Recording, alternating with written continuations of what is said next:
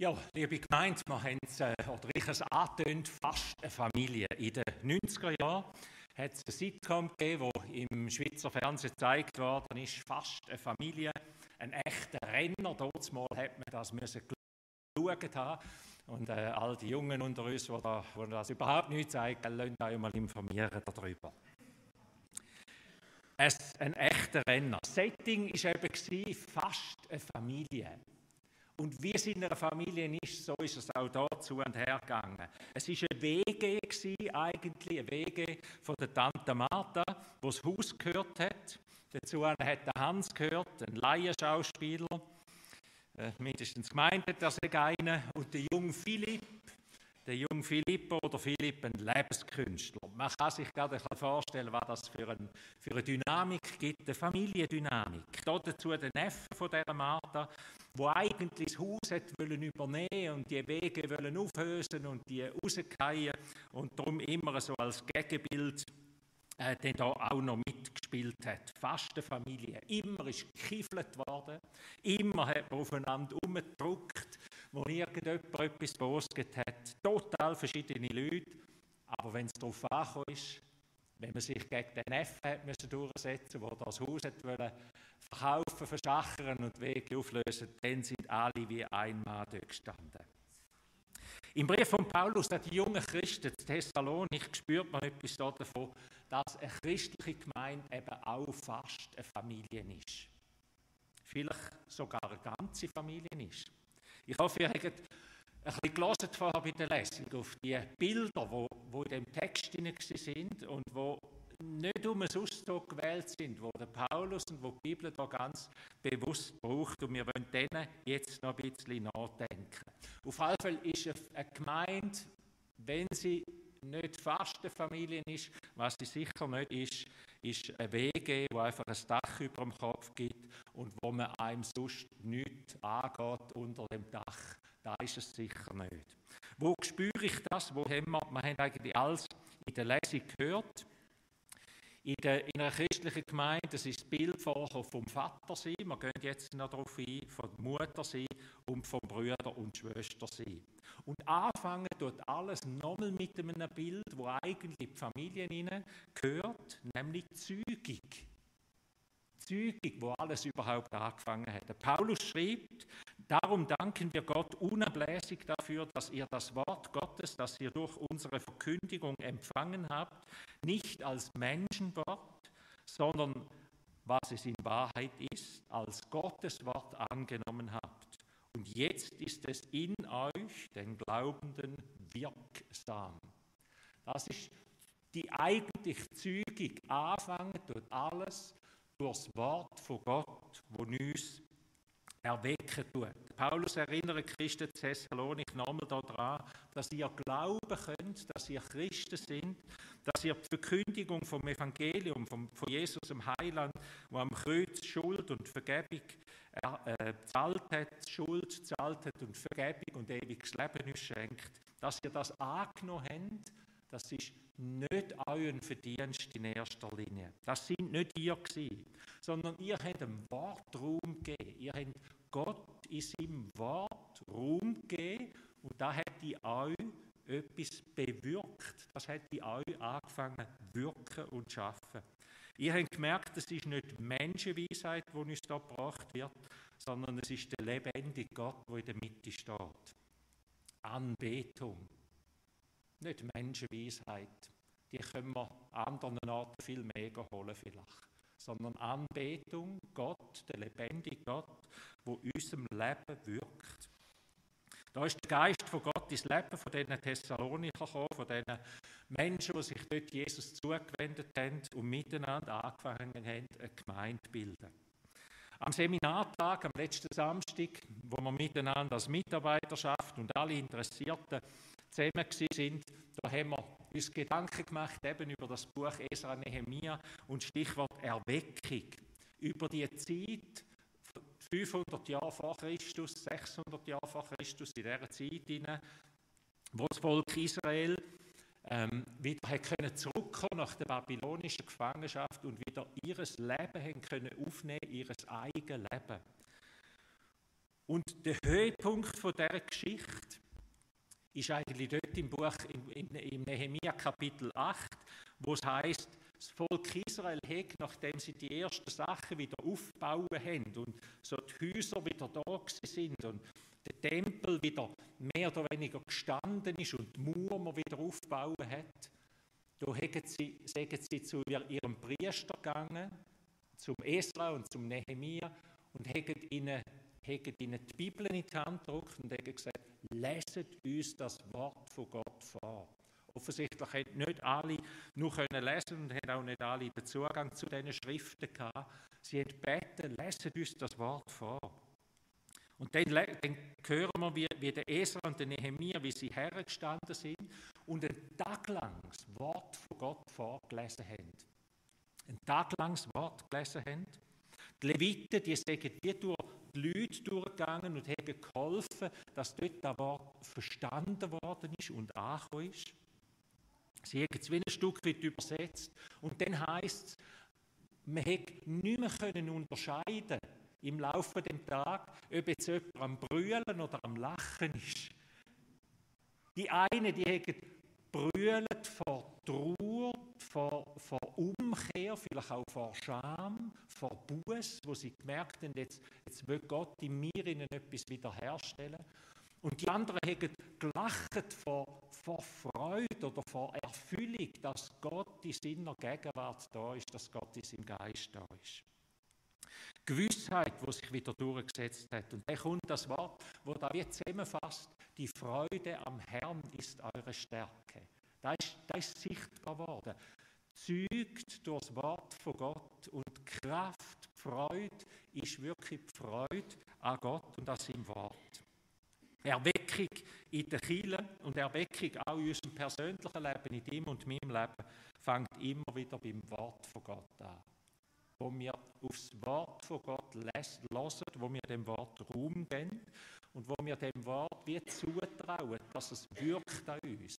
Wo nicht jemand uns muss sagen, du musst das so machen, du musst eben so, sondern wo wir spüren, jetzt tut der Geist von Gott, jetzt tut das, das geistliche Wort in mir, fängt an wie etwas, etwas bewirken. Freude, Umkehr, Hoffnung, Gewissheit, wie viel Platz hat das Wort von Gott in deinem Leben? Und ist die Bibel in deinem Leben da, wo sie sagt, wo sie ist? Gottes Wort? Oder ist es nur etwas Nebensächliches und du sagst, ja, mit dem Buch stehe ich eigentlich auf Kriegsfuß? Die Bibel sagt, wir sind zeugt durchs Wort. Der, der Anfang von unserem christlichen Leben, von unserem geistlichen Leben ist zeugt durchs Wort. Gemeinde und geistliches Leben, Erneuerung braucht aber noch mehr. Es braucht nicht nur einen Zeugungsakt, sondern es braucht auch Pflege. Es braucht, und das ist jetzt das Nächste, was wir in dem Text gelesen haben, es braucht die Liebe von einer Mutter. Die Liebe von einer Mutter, die der kleine Säugling rund um die Uhr pflegt und heckt und ihm all das gibt, was der Säugling braucht. Wir waren liebevoll in eurer Mitte, schrieb der Apostel Paulus, wie eine stillende Mutter ihr Kind pflegt. Wir waren liebevoll in eurer Mitte, so wie eine stillende Mutter ihr Kind pflegt. Und heißt, denn ihr seid uns lieb geworden. Geistliches Wachstum braucht Liebe. Geistliches Wachstum braucht Liebe von Menschen, die uns in dieser mütterlichen Kraft äh, entgegenkommen, wo, uns, wo ein Teil von uns sind, mütterlich. Dass das Bild von der Mutter, von der stillenden Mutter und dem Säugling ist das Bild von ganzer Hingabe. Ein kleiner Säugling kann nicht nur zweimal im Tag einfach irgendein Hallo von uns hören. Im Teenie lange er vielleicht, wer weiß. Aber beim kleinen Säugling nicht. Der braucht rund um die der braucht Hingabe von jemandem, der für ihn ganz da ist. Mutter ist das Bild von Opfer und von Hingabe und von der Grundhaltung von der Liebe, die dahinter steht. Opfer und Hingabe. Am Mitarbeiterabend, am Dankesessen, wo wir hatten, wo wir einfach als Kirchenvorsteherschaft Danke gesagt haben, äh, dass so viele Leute unsere Gemeinde mittragen, irgendwo, an jedem Eck, in irgendeinem Punkt, da hat mich das und hat uns das auch in der Kirchenvorsteherschaft immer wieder ganz neu bewegt und berührt. Es sind so viele Menschen sind parat, gehen etwas rein, gehen Opfer, gehen sich hin für einen Dienst, für eine Aufgabe. Ähm, das ist der mütterliche Teil. Ich habe gelesen von einem Nigerianer, wo in Bremen ist es glaube ich, in Bremen ein Vierteljahr lang im Gottesdienst gegangen ist. Nichts verstanden hat er eigentlich von der Sprache her, von dem Gottesdienst. Er ist ein Vierteljahr dorthin gegangen und hat gesagt, ein Vierteljahr lang ist niemand auf mich zugekommen. Und zum Teil hat sie dem Gottesdienst nur zehn Leute gehabt. Gott sei es geklagt. Also nicht einfach ein riesen Anlass. Äh, niemand ist auf mich zugekommen. Chile lebt nur von den Menschen, die sich hingehen, die sich in Liebe hingehen wie eine stillende Mutter für ihr Kind. Und ich möchte darum die Frage stellen auch heute Morgen, wo ist dein Teil? Wo ist der Teil, wo du wie eine stillende Mutter für andere da dich hingibst? Braucht es vielleicht eine neue Verpflichtung, ein neues Ja, ein neues Gott, ich bin für ich stelle mich parat für das, ich bin parat. Der Guy Bodemann, der Paartherapeut, der dann im Mai zu uns kommt und einen, einen, einen Morgen macht für alle Pärchen, ähm, um eine Beziehung auch beleben und stützen. Sein neues Buch, sein neuestes Buch heißt Commitment. Er sagt, wenn eine Beziehung in erster Linie braucht, sie muss nicht so oder so oder so sein, aber wenn eine Beziehung braucht, ist es Commitment eine Verpflichtung. Und er plädiert darum auch wieder für die Form der Ehe. Aber dass das auch jeden Tag wieder, wieder, wieder, äh, wieder verpflichtend gelebt wird. Also wie eine Verpflichtung, ich bin parat, ich gebe mich hin. Wo ist dieses Commitment für die Aufgabe in der Gemeinde, wie eine stillende Mutter für andere da zu sein? Der Apostel Paulus sagt im Römer 8 im Bild, in er sagt, ich ermahne euch, Brüder und Schwestern, dass ihr eure Leiber hingebt zum Opfer. Hingabe ist ganz ein wichtiges Stichwort. Der Paulus geht weiter im Familienbild und braucht jetzt Bild vom Vater. Er braucht, es braucht in einer Gemeinde nicht nur Liebe und Hingabe und Opfer und Fürsorge von einer Mutter, sondern es braucht auch Richtschnur. Es braucht auch Ermutigung, Ermahnung, Verantwortung von einem Vater. Und all die, die jetzt denken, ja, jetzt holt er da die alten Rollenbilder führen und, und denkt, typisch wieder, weiß nicht was, äh, ihr lächelt, das hat jedem Ihnen so ticket, aber ich denke, ich denke erst jetzt einmal noch freisetzen, dass ihr nachher darüber lächeln könnt. Es geht nicht ums Rollenbild. Es geht, auch nicht um, es geht jetzt nicht um ein altes Rollenbild. Es geht um das Bild, wo Teil von einer Gemeinde ist. Um das Bild von Hingabe und Fürsorge und das Bild von, von auch Erziehung. Und wenn wir das heute anders leben in unseren Rollenbildern, dann ist das nicht, nicht die Frage von dem Text. Es ist nur die Frage, wo leben wir das? Der Paulus sagt, es braucht auch den Vater, den Vater, wo, wo äh, das Kind erzieht. Und an anderer Stelle sagt er, ihr Väter, erziehen eure Kinder nicht zum Zorn. Erziehen sie nicht zum Zorn, dass sie nicht mutlos werden. Und dort drinnen steckt der Anspruch, gell? es geht nicht nur darum, einfach zu wettern einmal und zu sagen, da geht es im Fall, sondern dann wären die Menschen mutlos. Aber gib einem Menschen eine Richtung, wie er erleben kann, das steckt in dem Bild von dem Vater.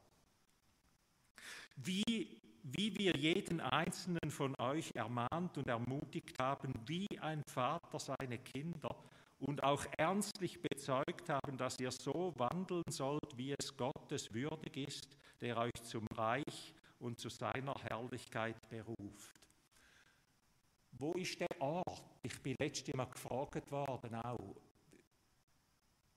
Haben wir, haben wir ein Miteinander, wo jemand auch einmal in mein Leben hinein kann sagen, du, ich habe den Eindruck, können wir einmal Kaffee trinken miteinander oder sonst etwas und, äh, und über da reden. Ich, ich, ich würde dich gerne fragen, wie du da unterwegs bist, wie du da siehst.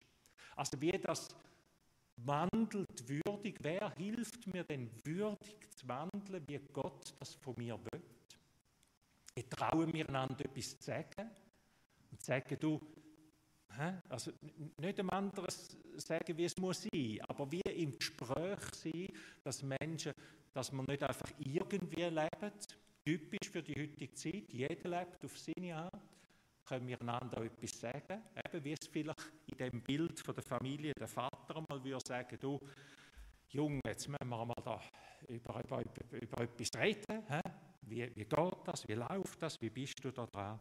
Und ihr habt gehört, was der Paulus da braucht, ist das Bild von dem Vater, wo ermuntern tut, ermutigen tut und bezeugen tut, wo nicht, nicht wettert, sondern wo mit seinem Leben wie ein Vorbild abgibt. Erziehen macht Mut und Erziehen braucht Vorbilder. Was für ein Vorbild bist du?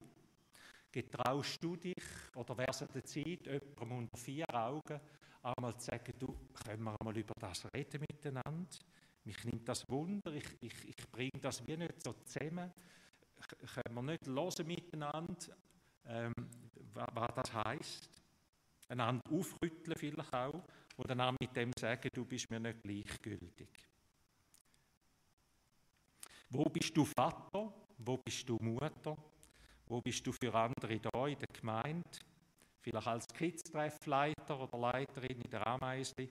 Ich bin gestern da äh, über, über das Kirchengemeindehaus da, da über den Platz hineingelaufen und dann ist die Jungs unterwegs und dann haben die Ameisli da einen riesen Markt aufgebaut und mit drinnen Haufen Leitende, junge, Erwachsene, die sich hingehen, die mit diesen Jungen Zeit verbringen, die etwas Schönes machen, die nicht einfach sagen, ja, so, so, müssen wir da noch etwas machen mit ihnen, wo Herz und Leidenschaft drin ist, Begleitung, Vorbild. Ich bin tief bewegt. Ich möchte an dieser Stelle Danke vielmals sagen und allen Danke sagen, die das in einem anderen Gebiet tun, wo, wo wir jetzt genau gleich können erwähnen Und dann sagt der Paulus noch etwas Drittes. Er sagt, denkt auch daran, wir sind Brüder und Schwestern. Auch Brüder und Schwestern haben eine Verantwortung. Nicht in erster Linie die fürsorgliche Verantwortung, auch nicht in erster Linie vielleicht die erziehende Verantwortung, obwohl Geschwister, die sich gegenseitig ja immer ein Stück weit erziehen tun, aber da haben vor allem die Jüngeren nicht gern. Sondern Geschwister, die haben eine andere Auf Aufgabe. Sie haben eine begleitende Aufgabe. Sie formen eine andere durchs Zusammensein. Darum, Brüder und Schwestern, sind wir, unterwegs, äh, sind wir euretwegen getröstet worden in all unserer Not und Bedrängnis durch euren Glauben. Der Paulus sagt, einfach, dass ihr da sind, das ist ein Trost für mich.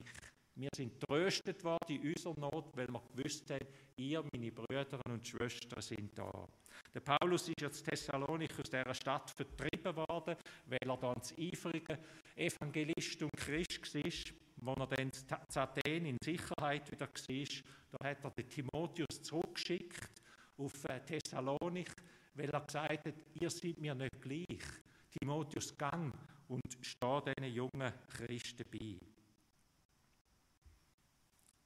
Gemeinde ist nicht dazu da, dass man punktuell einfach etwas abholt, wo man sagt, oh, da gibt es noch etwas Gutes und da gibt es noch etwas zu picken und etwas zu haben.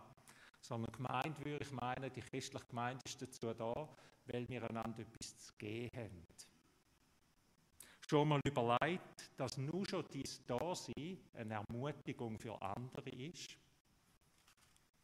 Du bist Brüder und Schwester und wenn du fehlst, dann ist das nicht gleich. Frage mal all die, die bei einem Familienfest immer jemand oder zwei nicht kommen, weil die Beziehungen so kaputt sind, dass sie nicht mehr kommen. Es ist nicht gleich, ob jemand da ist oder nicht da ist. Und jetzt auch da Klammerbemerkung, da ist kein sozialer Druck, Da ist keine soziale Überwachung, du hast im Fall da zu sein, sondern da ist eine Ermutigung zum Sagen für die Menschen, wo mir manchmal sagen, ich kann ja nichts mehr machen. Ich kann ja nicht, ich wüsste nicht wo, was kann ich machen. Dann sage ich vielmal, nur schon, dass du Teil von dieser Gemeinde bist, das ist ein Beitrag, weil da mit anderen etwas macht. Es macht etwas, ob ihr zu dem Gottesdienst nachher, ob ihr da sitzt und wisst, da sitzen noch, noch 80 oder 90 andere. Es macht etwas. Ob wir zu fünften oder siebten würden da sitzen, weil alle anderen sagen, das brauche ich nicht. Auch unsere Gegenwart, auch einfach da sein, da sind wir Brüder und Schwestern und das ist eine Ermutigung füreinander. Da ist längst noch nicht alles, aber da ist etwas. Faste Familie. Was hat Gottes Wort uns vor Augen geführt heute Morgen? Dass man gemeint, dass die christliche Gemeinde viel Wesensmerkmale auch von einer Christen, von einer Familie hat. Dass Gemeinde Väter und Mütter braucht, wo die Rolle, die Verantwortung übernehmen, die ihnen als Väter und Mütter gegeben sind und dass Gemeinde auch ein Miteinander ist von Geschwistern. Es gibt ein Sprichwort, das heißt, Blut ist dicker als Wasser. Und ich glaube, wir verstehen das jetzt, für alle die, die das erste Mal hören würden. Äh, Blut ist dicker als Wasser. Die verwandtschaftliche Beziehung, die treibt im Schluss mehr wie die freundschaftlich. Und jetzt könntet ihr wahrscheinlich alle Bilder aus dem, und Beispiele aus eurem Leben bringen, wo ihr sagt, nein, das ist anders. Und dann denke ich, ich schaue jetzt die Eltern ein bisschen auch unter uns. Ich glaube, wir spüren etwas von dem. Noch viel mehr von dem, dass am Schluss Blut eben dicker ist wie, Wasser. Dass die Verwandtschaft mehr verbindet und mehr treibt und wie etwas ist, wo treibt, auch wenn es knarzt und schwierig ist. Ähm, weil man einfach verbunden ist, verwandtschaftlich verbunden ist. Was verbindet uns als christliche Gemeinde? Freundschaft oder Verwandtschaft? Wahrscheinlich beides. Wir sind zeugt von Gottes Wort. Wir sind gepflegt von Müttern. Wir sind geformt von Vätern. Und wir sind prägt durch Geschwister. Der Paulus sagt, ich habe es nicht länger ausgehalten, in Athen zu bleiben. Ich habe Timotheus geschickt, weil ihr mir nicht egal sind. Da wir es nicht länger aushielten, beschlossen wir, allein in Athen zurückzubleiben. Und wir sandten Timotheus zu euch, unseren Bruder und Mitarbeiter Gottes am Evangelium von Christus. Er sollte euch stärken und zum Glauben ermutigen. Wir sind eine Familie. Amen.